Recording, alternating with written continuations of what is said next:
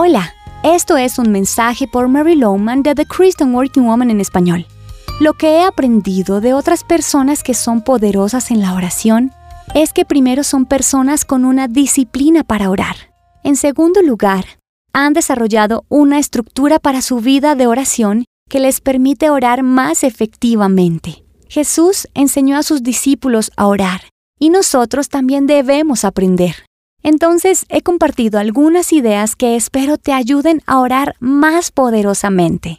¿Has aprendido el gozo y la efectividad de orar las escrituras? No puedo sugerirlo lo suficiente. Verdaderamente es poderoso.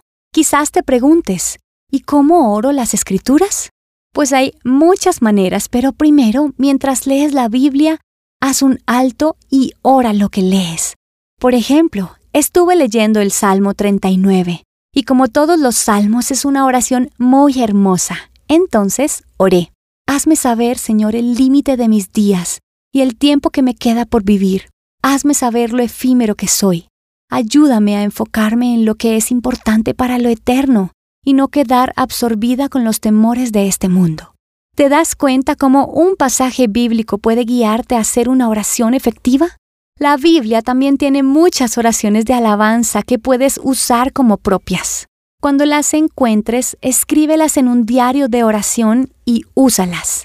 Hay oraciones por otros que pueden mejorar mucho la manera en que oras por tus amigos y familia.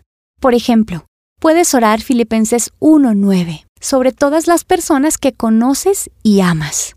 Esto es lo que pido en oración que el amor de ustedes abunde cada vez más en conocimiento y en buen juicio para que disiernan lo que es mejor y sean puros e irreprochables para el día de Cristo. ¡Qué gran oración para orar por otros! Hay tantas oraciones que puedes hacer por ti y los demás, y sabes que son buenas porque están en las Escrituras. Encontrarás copias de este devocional en la página web de christianworkingwoman.org y en español por su presencia radio.com, SoundCloud, Spotify, Amazon Music y YouTube.